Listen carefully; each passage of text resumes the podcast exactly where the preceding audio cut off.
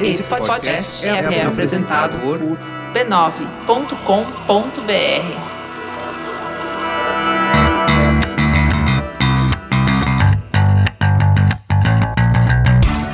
Olá, eu sou Alexandre Maron. Eu sou a Leila Germano. E esse é o Zing, um podcast com conversas profundas sobre assuntos aparentemente banais. É isso aí. Estamos no episódio número 36. Número 36, pessoal. Quem diria, hein? 36 semanas. É que não é, não são 36 semanas corridas, né? É, mas né, já são 36. Tem uma vida aí, tem uma história. É, Passou da vida da Amy Winehouse e de muita gente. É, pois é. Então, bem-vindo, é, querido ouvinte. A gente hoje quer falar de uma coisa, digamos assim, complexa, né? Antes de eu dizer o nome do tema, quero falar um pouco sobre o tema, né? Que é uhum. assim, as pessoas costumam, quando vem alguém se manifestando, falando, né, botando a boca no mundo e arrasando, eu vejo uma coisa muito engraçada que é a compulsão das pessoas de olhar e falar assim: hum, tá querendo aparecer. Então, por isso, o tema proposto de hoje é o me expresso logo existo. Então, o impulso criativo versus aquela ideia da vontade de aparecer que as pessoas falam assim. O ser humano quer se expressar. A expressão é muito importante. E nem sempre o que a gente acha que é a vontade do outro de aparecer tem uma ligação com criatividade. Exatamente. Então, queria começar a meio que a brincar um pouco com essa história, né? Mas para chegar no, no, nos pontos mais à frente, eu queria começar um pouco com o que a gente está vivendo hoje, né?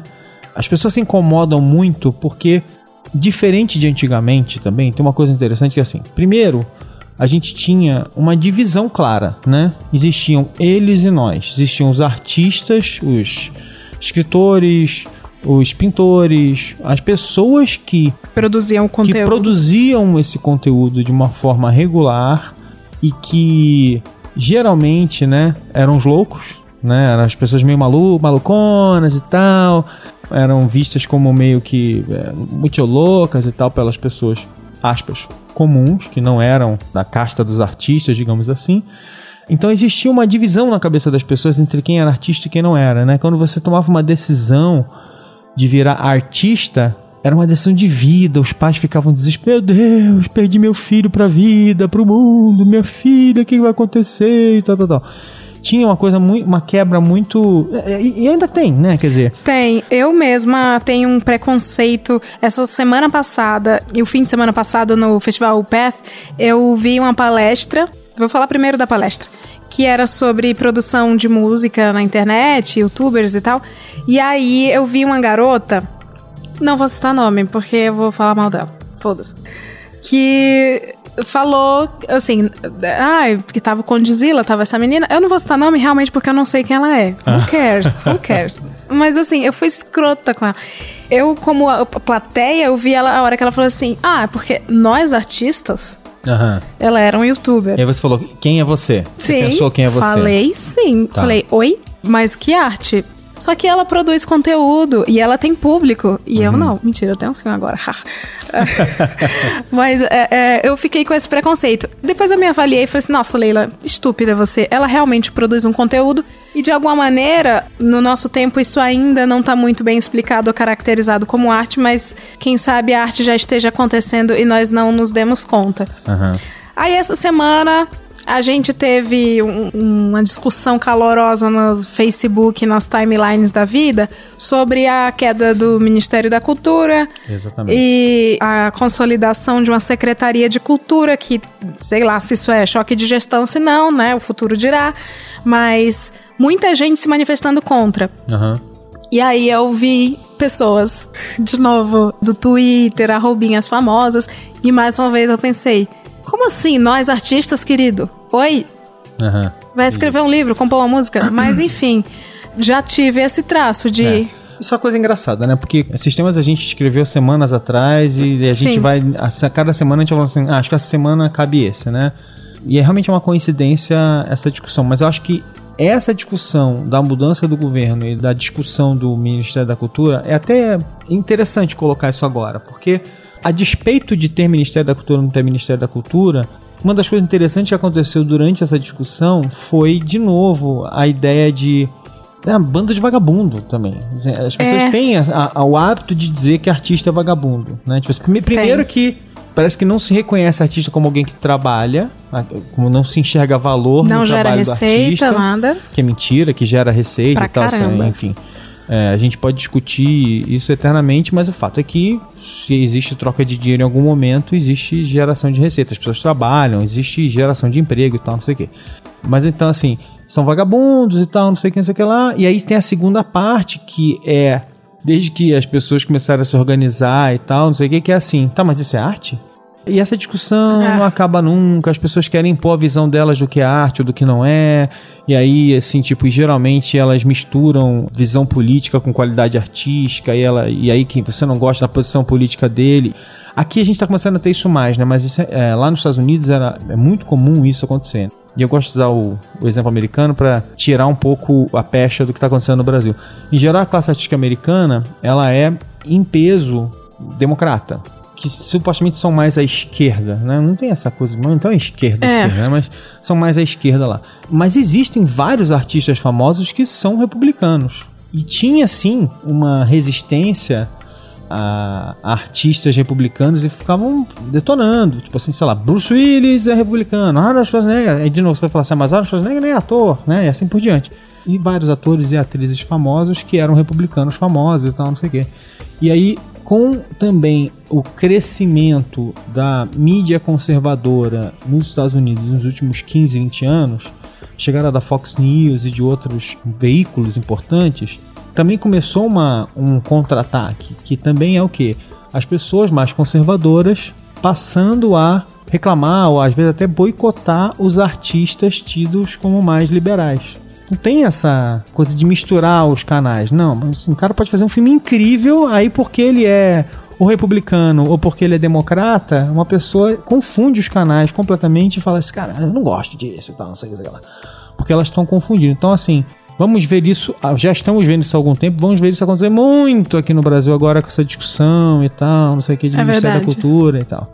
Mas enfim, com essa discussão ressurgiu, ressurgiu, ressurgiu não, né? Mas é, é, isso acontece o tempo todo, mas apareceu com mais destaque essa história de que, ah, bando de vagabundo mesmo, não produzem nada, não sei o que, não sei o que lá. E aí começou a defesa de que a própria indústria do cinema já gera um, uma montanha de dinheiro por ano, porque existe uma indústria de cinema brasileira, você pode discutir a qualidade e tal, não sei o que, tem gente que gosta, tem gente que não gosta, mas existe, tem produção e tal, tal, tal, tal. Enfim, começa essa, essa discussão toda. Mas, de novo, esse não é o foco do que a gente quer falar aqui, porque a gente quer falar de uma coisa um pouco mais básica, mais visceral, que é o impulso criativo. Até porque, de novo, né, quer dizer, em geral, né, principalmente nesses episódios em que a gente está falando muito na ideia do nós somos a cultura pop, a gente sempre tenta fazer essa contraposição entre quem produz as coisas profissionalmente e esse novo mundo em que as pessoas produzem conteúdo o tempo todo. Uhum. E o que é maluco da história é o seguinte, é que isso as pessoas às vezes não entendem a diferença, que é assim, num mundo em que todo mundo está produzindo algum tipo de conteúdo o tempo todo, você não precisa ser um produtor de conteúdo regular, que nem um artista é. Né? Um escritor lança um livro a cada ano, dois anos, três anos, seja lá como for. Um artista lança uma coletânea de músicas que antigamente era chamado de álbum, né? CD, LP, tal, sei a cada X anos. Um, um diretor importante lança um filme a cada tempo e tal, não sei o quê. Esses caras, eles têm uma produção regular, né? A gente, as pessoas que estão produzindo seu conteúdo no dia a dia e que viram conteúdo na timeline das outras pessoas, elas não precisam, elas não têm esse papel de construir conteúdo regularmente. Elas podem até fazer o salto e passar a produzir regularmente de uma forma organizada e regular, mas elas não precisam. Por quê? Porque elas são a multidão e a multidão de forma desorganizada, ela produz um fluxo contínuo de conteúdo junta.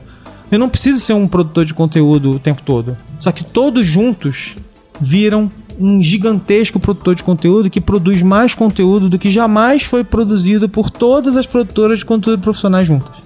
Então essa é uma, é uma diferença muito interessante do mundo que a gente vive hoje. É, até o momento em que você, como produtor de conteúdo anônimo, identifica que existe uma audiência ali. Isso, ah, exatamente. Mas meu ponto é: existe esse produtor de conteúdo amorfo, que é a multidão, e o que é interessante é que, com essa realidade né, das timelines, a outra multidão que está misturada, que é, é a mesma multidão que assiste e que produz, Aham. ela tá meio misturada, mas, mas a gente está nos dois lados da história. É. Mas a gente, como consumidor desse conteúdo, a gente vai elegendo pessoas que vão se tornando mais relevantes. A gente vai elegendo elas de uma forma diferente. É, é engraçado como as pessoas elas não se dão conta de que no dia a dia, na timeline, enquanto elas postam as viagens e, e sobem os conteúdos pessoais delas, elas naquele momento elas são tão potenciais produtoras de conteúdo quanto qualquer outro de conteúdo assim. E aí eu tô englobando até, sei lá, arte, se você quiser subir a sua arte. Tanto quanto Eventualmente, qualquer, é, eventualmente, eventualmente. tanto quanto qualquer artista. Eu tenho uma página no Facebook que chama Plante um Poema, que é uma página, é um projeto bem pessoal e pequenininho, mas eu Mas, peraí, peraí, peraí. Leila? Artista? não sou. É, e é, um, é uma página que você, eu falo com amigos, é, as pessoas enviam poemas próprios e aí em troca elas recebem sementes aleatórias pra plantar. Aham. Daí eu tava convidando umas pessoas pra participar, tem muita gente que topa, e me surpreendi com um não. Porque assim, já recebi vários nãos, mas um não em especial que disse assim: Peraí, Leila, tá querendo dizer que eu posso fazer poema? Eu nem sei fazer poema. Eu falei, não, pode ser qualquer. Não precisa rimar, inclusive. Pode ser qualquer. Algo que você ponha pra fora por Se escrito manifeste, né?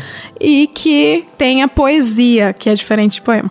E aí a pessoa, não, eu não sou Machado de Assis, eu não sou Fernando Pessoa, eu não sou Camões. Acho que você devia baixar a bola das pessoas. Engraçado, engraçado, né? Engraçado. Então, é, as pessoas têm impulso criativo pra tudo. Mas quando elas se deparam oficialmente com uma possibilidade, um convite à, à execução criativa de algo, às vezes trava, né? Bom, mas aí a gente volta numa coisa interessante que é assim: tem um aprendizado aí que tem a ver muito com o seguinte, com o fato de que durante muito, muito, muito tempo as ferramentas criativas elas eram poucas e elas estavam na mão de poucas pessoas que eram as pessoas que realmente se habilitavam de alguma forma, se habilitavam até porque se enfiavam lá e falavam assim, eu vou ser artista.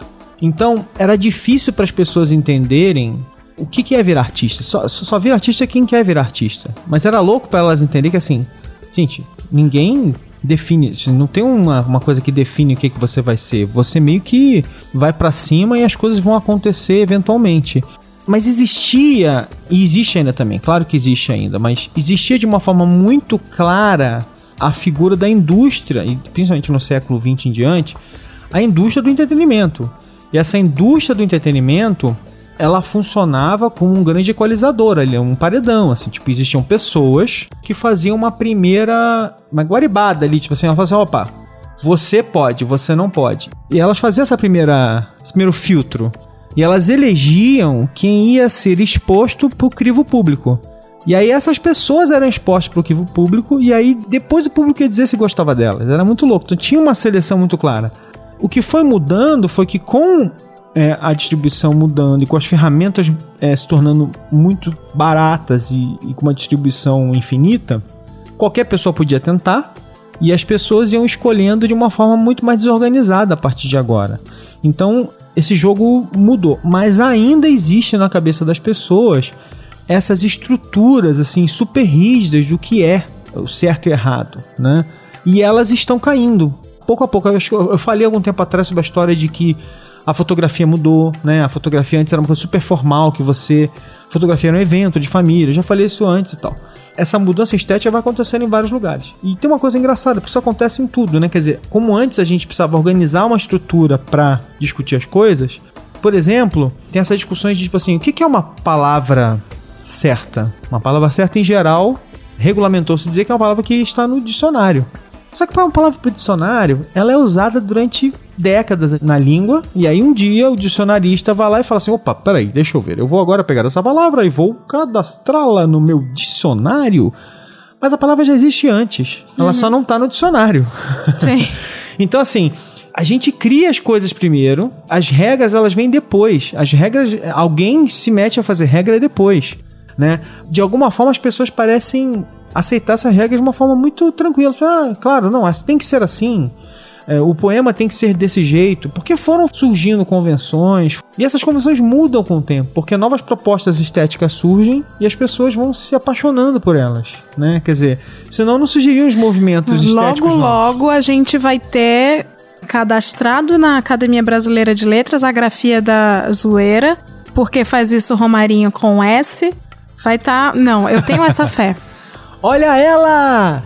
Eu aprendi com você, olha ela. Olha ela. Eu, sim. eu usei o Olha Ele essa semana em alguma coisa que eu não lembro o que, que foi. Ah, ela, o eu tô muito Ele. orgulhosa, viu? Aprendi com você. Eu não sabia nem o que, que era isso. Que tem a ver também com o tema Big Brother. Big Brother. Mas isso é engraçado, porque eu vi esse Olha Ela, nunca tinha ouvido falar na minha vida, juro, eu realmente estava completamente fora do ar. Aí teve um dia, quando estava pertinho de, de acontecer o, o rito do impeachment no Senado, O da- rito do é. impeachment. no Senado, da, da, da votação e tal, da abertura do processo de verdade e tal. Um dia antes, né, teve a história de que na Câmara o presidente interino falou: não valeu! E aí teve um post do sensacionalista, sempre eles, que era uma foto, uma montagem com a cara da Dilma sorrindo e escrito assim: Olha ela! Ah, se, não, se não fosse você, não teria entendido a piada. Tá vendo? E, é- e é- a montagem é na cena do quarto, quando ela entra de madrugada. E eu não teria entendido a piada se não fosse você. Eu falo, Ah, gente, não é. Tamo não aqui pra sei isso, que que você- somar nesse podcast. Isso aí. Se não fosse a Leila, não saberia.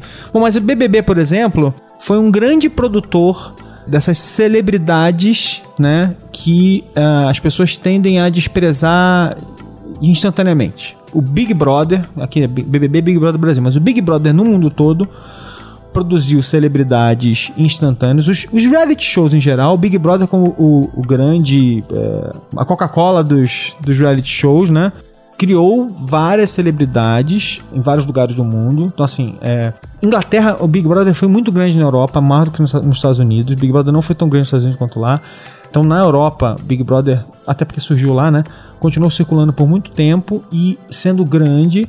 E eu lembro, assim, tipo, durante anos, os tabloides ingleses e tal, acompanhando a vida pós-Big Brother de várias celebridades. Inclusive, uma delas morreu de câncer. Eles acompanharam todo o drama da personagem e tal. Da personagem, da pessoa, né? Tal, que a personagem é a celebridade, né? E aí, assim, tem um desprezo imediato, mas alguns deles seguiram carreira e construíram carreira depois disso. Sim, é, muito pouco, mas é verdade. Outros, inclusive, foram parar na prisão agora. Teve um agora que. Não deixa de estuprou estar- uma menina e foi parar na prisão. Não deixa de estar no confinamento. É, voltou pro confinamento. Pois é. É, o que eu acho legal, até que alguns encontrem o seu caminho, tipo a Grazi e a Juliana. Juliana Alves? Sim, acho que Juliana Aham. Alves, da edição número 7. Até Não, que teve encontra. aquela lá, que é a apresentadora do Rede TV, que é aquela. Que é a Siri, a Iris Stefanelli. Iris Stefani. Até que encontrem seu caminho, eu acho engraçado. Eu assisto, tá? Falo mesmo. É, quando eles têm que defender a estadia na casa, quando tem paredão, é uma defesa meio. Não, não tem solidez nenhuma, porque Aham. eles- nem eles sabem direito o que eles estão fazendo. Aham. E ninguém vai falar assim, ah, eu mereço ficar porque eu quero aparecer mais. ninguém fala assim. É- é- é- mas é engraçado, porque o argumento é sempre. A compreensão que eles têm é sempre que os brasileiros precisam saber mais sobre a verdade deles. É, pois é. É muito engraçado. É, mas, é, mas é, é, você falou que você assiste, né? Eu não tenho problema nenhum com assistir reality show. Muito- Isso é muito engraçado. É, talvez porque eu cobri, como jornalista, TV aberta, TV paga, sem muito problema, porque eu cobri novela, programa de auditório, não sei o quê. Eu não tenho muito problema com isso. Na verdade, eu parei de assistir o Big Brother como eu parei de assistir Grey's Anatomy, por exemplo. Depois de tempo, eu não queria mais ver aquilo. Parou, não tinha mais graça. O Big Brother tinha um interesse pra mim no início. Era a curiosidade de ver as pessoas ali dentro. E eu vi é, Big Brother brasileiro e vi Big Brother inglês. Eu ficava especialmente fascinado, que as pessoas acham que só aqui no Brasil que, fazem desse jeito, né? Especialmente fascinado com o trabalho de edição que tem que ser feito para construir as narrativas. Porque os caras ficam filmando todo mundo 24 horas ficam enxergando ali o que tá acontecendo e capturando. Putz, aqui tem uma história legal. Esses dois aqui estão interagindo, aqui tem uma história, eu vou. Pra ser editor do. Big Brother, Isso. você tem que ser muito fã daquilo. Então eu sempre achei aquilo muito fascinante em vários reality shows. Quer dizer, isso é uma técnica de reality show básica, né? Quer dizer, e os grandes reality shows que duraram mais tempo foram os que conseguiram fazer isso muito bem. O Big Brother Brasil fez isso muito bem durante muito tempo. Eu parei de assistir porque perdi o interesse. Não sei se continua sendo legal, se não continua sendo legal, porque eu não assisto. Realmente perdi o, o, o interesse, como eu perco o interesse por outras coisas e, e paro de assistir. Ó, eu acho que o Big Brother, ele, ao longo dos, das 16 edições, ele mostrou claramente que a sociedade, e vou falar só pela brasileira, mas porque eu não sei como funciona lá fora, ela é refletida no programa como se o Big Brother. Não sei se estou formulando direito. É como se o, o programa trouxesse o, o zeitgeist, o, o- esse espírito daquela época. Ah. Por exemplo, houve o tempo em que a gente gostou muito de ver o casal formando. Check. As pessoas torceram, foi um sucesso. Aí na edição seguinte, o casal formando já não era suficiente. Ah. E aí teve que ter um cara vilão, muito filho. Posso falar palavrão? Muito filho eu, da eu, não- puta. eu não- eu não preciso autorizar você a falar a palavra. Então a gente teve o vilão, muito filho da puta, que era um médico que saiu com 92% de, de rejeição. Aí teve o caso da moça que era frentista, que era muito pobre, analfabeta, que cantou e anuou, e anuou errado.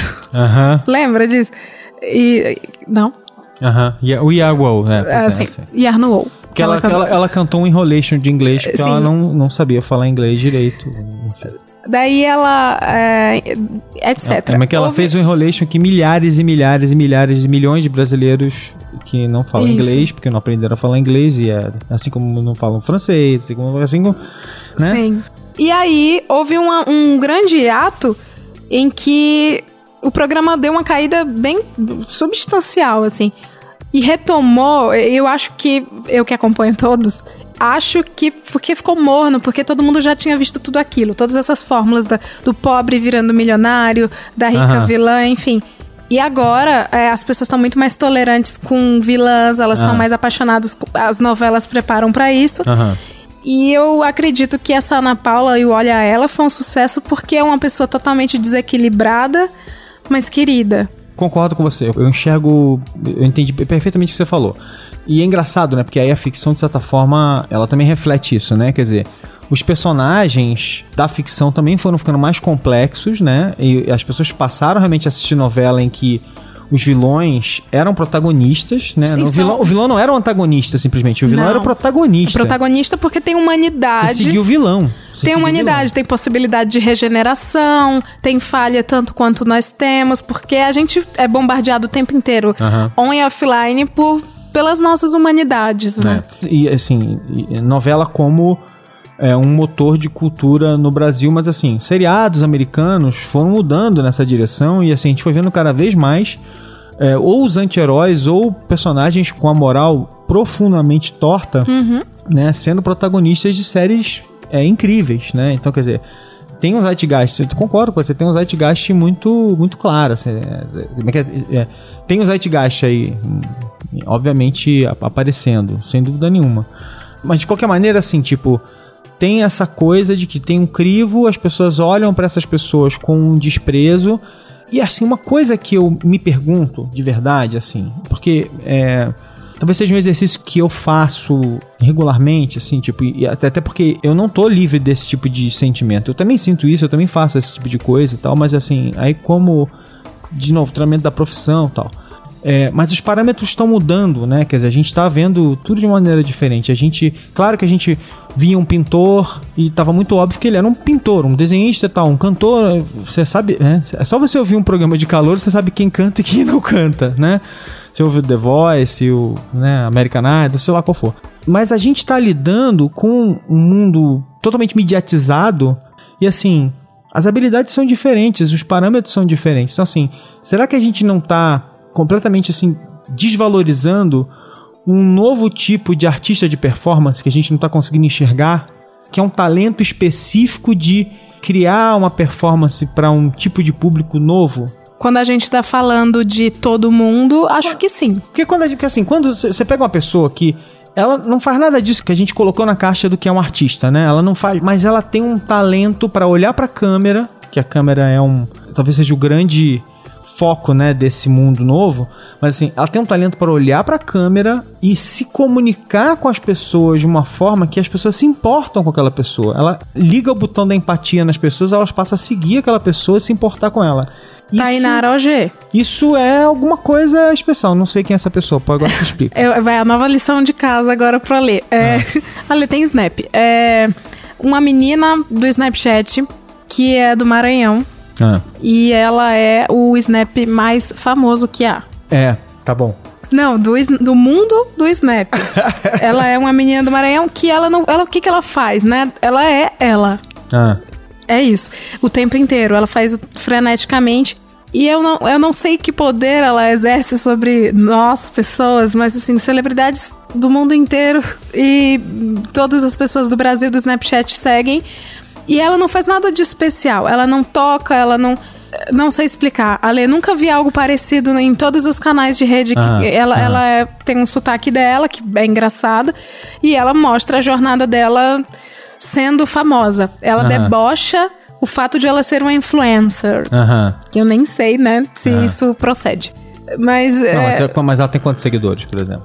o Snapchat não revela a Ah. quantidade de seguidores, mas ela provavelmente deve ter mais que a Preta Gil, mais que o, Luciano Huck, Tá. mais que todo mundo. Porque ela, ela já foi creditada como a mais Tá, seguidinha. tá. É performático isso. É, assim, não é algo dramático como essas coisas que a gente vê no MoMA, mas Não, sim, mas é isso que eu tô falando. Tipo, perform- não, não, é mas se você for, curioso, mas no o meu mínimo. ponto é, se você for, você vai pro MoMA ver certas performances, certos artistas de performance, eles fazem coisas completamente inesperadas. Eles, ele- claro que ali é uma, em geral, são geralmente artistas que têm uma, ah, uma reflexão e uma construção. Por isso que eu, falei lá atrás daquela história do dicionário, do não sei que, dessas construções acadêmicas e da- dos acordos e das estruturas que ajudam a definir parâmetros, entendeu? E aí eu vou dar um passo à frente, quer dizer, além deles serem, deles serem artistas performáticos, né, um novo tipo, uma nova categoria e tal, quer dizer, será que não, também a gente não tá falando de uma espécie de arte naif, entendeu? Tipo assim, o que é isso? Arte naif é, é a arte que não é acadêmica, é uma arte meio mais é, primordial, mais primitiva. É, é é é, por exemplo, uma pessoa, sei lá, que nunca nunca frequentou nenhuma escola de arte e tal, e, e começa a pintar do nada sem, sem se preocupar em aprender nada sobre é, história da arte, ou então entender as cores, entender a relação entre cores, espaço, proporções. tá? Essa pessoa ela, ela entra completamente pura na discussão da arte, né? Então essa pessoa ela entra é, inocente ali e essa inocência cria uma outra categoria de arte que é diferente da arte de uma pessoa que treinou e que discutiu e que construiu um raciocínio organizado e geralmente acadêmico sobre aquilo. Quer dizer, então é, meu ponto é, é, ou seja, tem muita intuição na discussão. Então como eu vejo muita intuição nessas, nesses, as pessoas vão chamar de pseudo-artistas, nessas celebridades que constroem essas narrativas de hoje em dia, eu quero perguntar aos nossos ouvintes, eu quero que eles falem nos comentários depois, o que, que eles acham disso, se eles conseguem enxergar isso que eu tô dizendo, eles acham que eu tô falando uma enorme besteira, porque eu me pergunto isso hoje em dia, tipo, existe sim alguma coisa, eu acho, aí assim, claro que é a minha opinião, não sei, talvez vocês, discor- Leila discorde e os ouvintes vão discordar de mim, mas assim, eu enxergo ali uma nova categoria, uma arte naif, uma, ou alguma coisa que vai se estruturando e que a gente vai ver ela ganhar mais é, organização com o tempo. E isso também é muito claro quando você vê a, a primeira geração de youtubers, a maneira como eles foram se estruturando, como eles foram Sim. ficando mais profissionais, como eles foram se transformando em comunicadores melhores também com o tempo. Sim. Tem, eles foram descobrindo a necessidade, e aí eu tô puxando da palestra da youtuber que eu tive preconceito. Puxando a necessidade da disciplina quando identifica que tem audiência, quando identifica que gerou empatia nas pessoas, a disciplina de gravar sempre. Aí gravar sempre já não é suficiente, gravar Aham. sempre duas vezes por semana. Aham. Aí identificar que na terça as pessoas gostam muito mais quando eles falam da vida e na sexta quando eles Aham. fazem unboxing de coisas que ganharam. Isso.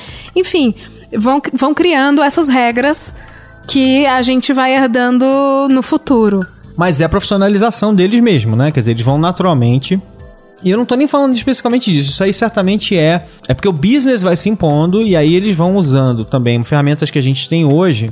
Que antes, assim, digamos, que o artista antigamente fazia isso, sei lá, um artista de teatro podia ir mudando coisas na peça a partir da, da reação do público nas performances dele. Ele podia sacar assim, putz, isso aqui tá funcionando e ele é meio que ajeitando aquilo performance a performance, né? Isso era possível para um artista. É a mesma coisa, assim, só que aplicado à realidade de hoje. Que é uma reprodução do que a gente já faz desde que é pequenininho.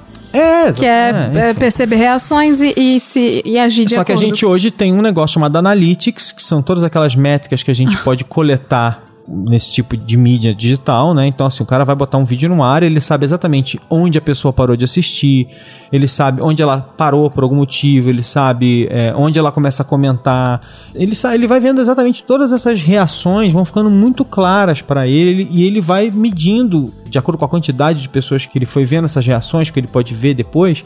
Ele vai falando assim, cara, já vi que se eu fizer isso, acontece isso, e ele começa a meio que fazer. É um efeito, quase um efeito pavloviano, só que não é pavloviano do jeito. pavloviano do jeito normal. Enfim, uma outra coisa que eu não queria deixar de falar, que eu queria perguntar pra gente aqui, assim, porque gente, uma das coisas que a gente. que as pessoas reagem mal, né? A- Artista é um exibido e tal, não sei o quê. E também que as celebridades são exibidas e tal. Uma pergunta que eu sempre me faço é: as pessoas que saem da multidão, porque a multidão se manifesta de forma irregular ou não. é, todo mundo se manifesta em algum momento. E aí essas pessoas que se destacam são pessoas que começam a se manifestar de uma forma mais regular. E aí elas saem um pouco, elas se destacam da multidão. Ou seja, elas, elas vão além do princípio básico inicial da manifestação e elas passam a querer se manifestar sempre. E aí temos aquela reação das pessoas de falar assim, é um exibido, né? Mas o meu ponto aqui é assim, se o artista é um exibido profissional, essas pessoas, elas querem se manifestar a todo custo e elas são obrigadas a desenvolver essa capacidade de exibição para conseguirem se manifestar? Ou elas são exibidas e a, e a manifestação vem depois? O que, que você acha? É ovo ou galinha? Eu acho que depende, juro. deve- eu odeio gente que responde depende, mas depende de Mas cada é, um. pode ser depende de cada natureza. Porque não tem uma regra perfeita, né? Não, porque tem muita gente que. Eu acredito nisso de, de brilho próprio. Não sei explicar. Ah. Carisma? Boro- Borogodó, carisma. Boro... Como bo- queira- Borogodo? como Como é que você fala? Borogodo? Bor- Borogodó. É, tem gente que tem essa, essa, esse impulso criativo é, reprimido. Não sei se por timidez, não sei se. Não sei. E a gente acaba percebendo quando tem gente que reprime. Todo mundo deve ter um amigo que alguém chega e fala assim: pô, cara, você devia ter um canal no YouTube. Eu, pô, cara, você devia ter uma banda. Ou você devia ouvir mais o, o- o pessoal do menudo, né? Não se reprima. Não se reprime. É, Sim. E eh, nesse tipo de caso, eh, eu acredito que, que seja uma maneira de externar o próprio eu. É, Agora, a gente vive nisso, num julgamento constante. As pessoas avaliam quem tá se pondo muito pra fora. Aham. Não sei, acho que esse julgamento de ai, fulano aparece demais, é um exibido, tem muito a ver com coragem e com inveja de espontaneidade, Mas sabe? é que, é que eu vejo pessoas que são muito tímidas e que ainda assim vão lá e se expõem. E aí, às vezes, eu acho que é uma coisa muito engraçada, porque assim, a vontade de se manifestar é tão forte, ela é tão poderosa para aquela pessoa, ela não consegue parar, ela não. A vontade de dizer alguma coisa, ela é mais poderosa do que o medo da exposição, do que o medo do julgamento das pessoas Sim. e tal. E ela vai, e ela tá morrendo de medo de ser julgada. O Eu- cara lança um livro que se cagando de medo das pessoas odiarem o livro dele, mas ele lança o livro e vai enfrentar o crivo das pessoas. Tem um, um cara brasileiro que é fogo na língua, é fogo no dedo pra digitar, que é o Danilo Gentili, que é um cara extremamente tímido. Não, va- Vários, vários desses caras são extremamente tímidos, Sim. né? Você sai daquele eh, do spot dele ele, e, e essa pessoa sim, ela, desliga a luz da elas- câmera, é, é. é, acabou o programa, acabou o show, o cara é bem tímido, bem reservado, porém tem algo que ele produz que ele precisa dizer e que monetarizou e, e, Monetizou, enfim, é. é, monetizou e enfim. Aham. Bom, eu queria. Eu vou, eu vou finalizar. Quero ouvir muito o que, que a galera pensa dessas coisas que a gente falou. A minha última pergunta é: beleza, a gente antes era suficiente escrever um livro, fazer uma peça, não sei o que, aí a gente mudou as regras do jogo, né? Agora as pessoas podem fazer seu post, seu blog, seu canal no YouTube, Seu podcast. seu, seu Snapchat, seu podcast, seu eh, Facebook Live. Aliás, semana que vem teremos Facebook Live sem falta. Ai, É, pode fazer esse monte de coisa. Então, a minha pergunta é assim: com isso tudo, né? No que vai resultar essa exposição em alguns anos, né? Porque a gente vai realmente mudando a nossa percepção, né? Quer dizer, o que vai ser necessário as pessoas fazerem para que as pessoas se interessem por elas? né? A gente ainda não se entendeu, tá numa fase de autoanálise. É, pois é. E aí a minha pergunta, é, eu, eu gosto de lembrar aqui uma referência para todos nós, que é o Black Mirror, que o segundo episódio da primeira temporada, que é o 15 Million Merits, que é um episódio que todo mundo quer construir um canal e quer virar uma celebridade e tal, e as pessoas vivem o tempo todo buscando se- ser alguém. E elas ficam pedalando, lembra da disso? Eu da bicicletinha. Ah, tá. Eu com medo de fazer spoiler fiz um Isso. gesto. É, ela fez, ela fez uma bicicletinha na minha frente aqui. E elas ficam pedalando, e elas ficam tentando ganhar pontos de mérito e não sei o quê. E aí o cara faz um discurso no final, um discurso apaixonado sobre oh, como somos ridículos e tal, não sei o quê. E aí, por causa desse discurso, ele vira uma celebridade, se vende pro sistema e tal, não sei o quê. Então é muito, é muito interessante. Eu recomendo, tá no Netflix, assistam o. Bom, assistam o Black Mirror todo. Mas Sim. e aí dê uma parada pra, pra ver esse episódio também. Assiste que é é prazal aqui. Cada episódio é um socão no estômago. é um soco no estômago, exatamente e tal. Então queremos ouvir vocês, queremos saber do que vocês acham. Afinal de contas, eu fiz algumas colocações um pouco é, polêmicas sobre. é, afinal de contas, eu tô, eu tô falando que, que as celebridades que vocês odeiam e desprezam podem ser um novo- uma categoria de artistas que vão ser mais respeitados em algum tempo, quando a gente mudar um pouco a nossa visão do mundo. Quero saber o que vocês acham. Discordam? Concordam com a gente? O que, que vocês acham? Vocês acham que essa manifestação das pessoas é natural? Se não é? Vocês têm alguma segunda via criativa? Vocês têm outros canais onde vocês põem pra fora esse impulso? É. Mostra Quero saber- também. Quero saber como vocês se sentem. Assim, Aí, assim, por favor, né? Se manifestem, assim. Use o impulso criativo e comentem. Eu tô achando, assim, a galera tá... O pessoal tá se manifestando pouco. Às vezes eu sinto, assim, é, parece que o pessoal fica intimidado.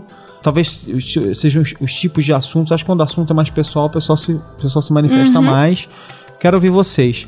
E, aliás, por conta disso, vamos trazer dois comentários aqui, comentar eles. Então sobre vamos. os dois últimos episódios do Zing. O primeiro deles é, foi um e-mail do Daniel Conte sobre o programa é, número 34, que é a Obsessão pelo Ao Vivo. Quer ler? Leila. Leio.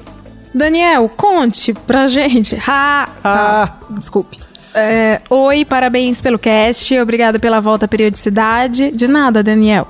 Sobre a diferenciação entre a percepção do, de spoiler de uma série para um spoiler de uma partida esportiva, tem alguns aspectos relevantes. Um exemplo dessa diferença é que no final de semana a gente tem resumo dos gols, mas a gente não tem uma recapitulação da novela. Check, verdade. No esporte, apesar da beleza da competição, tem um objetivo claro no resultado. Nas séries, existe a experimentação. Mesmo sabendo o fim, a maioria das pessoas quer vivenciar o caminho. Numa partida, são poucos que assistem depois. Hoje só- eu só vejo os melhores momentos que eu perdi no jogo importante. O esporte é um acontecimento único, aquela partida não vai ser repetida e depois de um tempo, só os grandes eventos são exibidos. Quando a exibição é planejada e organizada, tem o interesse de deixar ela atemporal. Séries que estão envolvidas com a época de quando foram exibidas precisam de um conhecimento histórico do espectador para o mesmo consumir a obra na sua totalidade. Verdade. Eu vou falar informal, mas ele falou incomodamos-nos. A gente se incomoda com spoilers de experiências que a gente quer e pode vivenciar no futuro na sua totalidade. Isso aí. Então, legal, gostei. Sim. Eu achei ah, os comentários dele bem interessantes. Assim, eu- eu- o meu ponto aqui, assim, ele fez algumas considerações que, assim, e eu não sei se são verdadeiras, tá? Ele diz, por exemplo, assim, é, são poucos que assistem depois. Não sei se é verdade. Talvez é, as pessoas gravam muito e assistem depois. Certamente é um número, é a minoria assiste depois. Aquele 1% vagabundo. Mas existem pessoas que assistem depois. Mas assim, mas o ponto ali, só pra explicar pro ouvinte que chegou agora, é que eu tava falando que programas como, por exemplo, Game of Thrones, que é um programa frio, filmado, literalmente frio, filmado, num, num- filmado em lugares gelados, Ai, meses e meses atrás, conseguem chegar no domingo E dado o fato de que é um evento, todo mundo quer saber o que vai acontecer e tem medo de, de, de que as pessoas revelem no Twitter e no Facebook, as pessoas assistem no domingo à noite para não uh, correr o risco de saber depois por outros meios. Elas querem assistir junto com todo mundo. Então eles conseguiram transformar um evento frio num evento coletivo que parece um evento esportivo. Esse era o ponto da discussão. E eu acho que tem muito a ver com o fato de que o esporte não tem a narrativa dramática. É, ele é, uma, ele é dramático, mas ele não, não é uma narrativa como a ficção. A ficção tem personagens, É. tem tramas muito diferentes. O esporte é uma narrativa, mas ele é de uma natureza um pouco diferente. Ele tá certo quando ele fala de séries em geral, de viver a experiência, de experimentar, mas Game of Thrones, eu acho, não tem que se encaixar na categoria séries, porque ele novelizou. Ele futebolizou, assim, as pessoas, virou uma coisa paixão Ah, é? Nacional, acho. Virou uma coisa pra assistir na padoca. Se, se existisse essa possibilidade, certamente seria paixão As nacional. pessoas fazem festa pra assistir juntas, né? Sim, reúne amigo, vira timeline um único assunto, enfim, há, há um caso a se analisar. Mas o meu, meu ponto aqui é o seguinte: por que as pessoas aceitam? Porque, assim, porque, vamos lá, um jogo de futebol, um jogo de vôlei, seja lá qual for, um jogo. Um- um- como é que é? Um programa esportivo, né? Quer dizer, um- uma partida de algum esporte, né? Ele tem uma estrutura dramática, né? Se apresenta os personagens, eles têm um objetivo, e o jogo ele é um drama, né? Tipo, se os personagens vão, fazem alguma coisa, fazem outra, um personagem, um jogador se machuca, o outro faz uma falta. Toda obra desse tipo, ela, ela tá carregada de metadados, né? E de metalinguagem também, ou seja, ela tem muito mais do que tá ali, né? Tem a, tem a paixão das pessoas que estão assistindo em casa, a torcida. Quer dizer, quando sai um gol de algum time, eu tô ouvindo aqui do meu lado as pessoas gritando, gritando na rua, gritando no apartamento. Quando sai, é muito louco porque assim, é, os times são, têm uma rivalidade tão forte que um time importante perde aqui em São Paulo, os torcedores do time adversário comemoram e eu ouço a comemoração. Sim. Né, o Corinthians está jogando, o São Paulo está jogando e tal. Eu ouço a comemoração da derrota do, do time que, que perdeu e assim. Então tem sim uma narrativa, embora seja uma narrativa diferente, que por in- interessante que seja, né, as pessoas conseguem abrir mão de ver o jogo inteiro depois, se elas não conseguiram ver, e elas assistem só os melhores momentos. E mais louco ainda, elas veem o jogo inteiro e depois elas ficam por horas assistindo os melhores momentos e os debates e tal, tal, tal, tal, tal, tal. Já a série é engraçado porque assim, a série não tem essa pegada de ver. As pessoas costumam assistir de novo, de novo, de novo, ficar vendo detalhe, coisa que elas não viram. Então, então tem umas diferenças interessantes de como esses dois tipos de narrativas funcionam, embora a gente tenha comparado a ideia do ao vivo de uma para outra. Eu vou ler o segundo comentário então. Tá. Então a mensagem é do Luiz Mauro Queiroz. Ele tá falando sobre o programa passado, qual o tamanho de uma história. Então o Luiz fala o seguinte, ó: Sou estudante de publicidade nos Estados Unidos e semanalmente escuto as pertinentes discussões de Maron e Le que Maron e Leila propõem. Dessa vez, eu venho com algumas indagações fruto de uma reflexão sobre o programa 35. Sobre o TV a cabo na década de 90, que instituiu o seriado como grande produto, tem acompanhado que a verba de publicidade direcionada à internet crescerá em 46% dentro dos próximos 4 anos, ultrapassando ainda este ano a TV, que liderava há décadas este ranking. É possível falar que esse será o primeiro boom do online? Se sim, qual será seu grande produto? O Vine também me trouxe alguns pensamentos. Primeiro, o Loop e a GIF provam que a história da cultura pop é cíclica. Uh! Afinal de contas, quem instaura a repetição como obra? Andy Warhol, com a lata de Campbell e suas 16 jacks. As pessoas olham, mas não veem, dizia. Posteriormente, percebi que o universo dos Vines gerou símbolos autoexplicativos, que tornam mais prático o ato de contar uma história. O uso de uma toalha de banho na cabeça tornava que era suficiente para diferenciar dois personagens interpretados pelo mesmo ator. Outras técnicas de edição, como o uso excessivo de cross-cutting, também são marcas registradas dessa mídia. Só algumas reflexões, bem diferentes, mas queria ouvir mais de vocês sobre o assunto. Abraços. E aí, assim, adorei. Assim, caramba. Adorei. É, primeiro, é, a Foi a coisa mais culta que eu já vi É. sobre um assunto aparentemente banal. Isso. Luiz Mauro, primeiro, obrigado pela mensagem. Então, é possível falar que esse será o primeiro boom do online? Bom, eu acho que não tem a menor dúvida de que o dinheiro tá migrando para lá, né? É, mas engraçado porque assim, tem muito mais a ver com uma obsessão, eu, a minha opinião, tá? Pra mim tem muito mais a ver com uma obsessão humana pelo audiovisual, pelo vídeo. E na verdade é assim, precisou o vídeo chegar e ser viável no online para esse dinheiro ir para lá. Entendeu? Então, assim, na medida que Nossa. o vídeo se tornou viável no online, on demand, consumível dessa maneira, o dinheiro começa a migrar de verdade. Então, tem uma conexão muito forte aí. Eu, eu- agora, o tempo exato, a velocidade, essa é a pergunta de vários e vários bilhões de dólares e tal. E essas suas reflexões sobre o Vine eu achei ótimas, super pertinentes. Cara, tu legais. viaja, mas tu é muito pertinente. Leila, até porque você respondeu o comentário, você quer fazer a última, o último comentário do dia? Ai, sim. A mensagem do Eluir, logo depois. Eluir. Li. Eu Quero.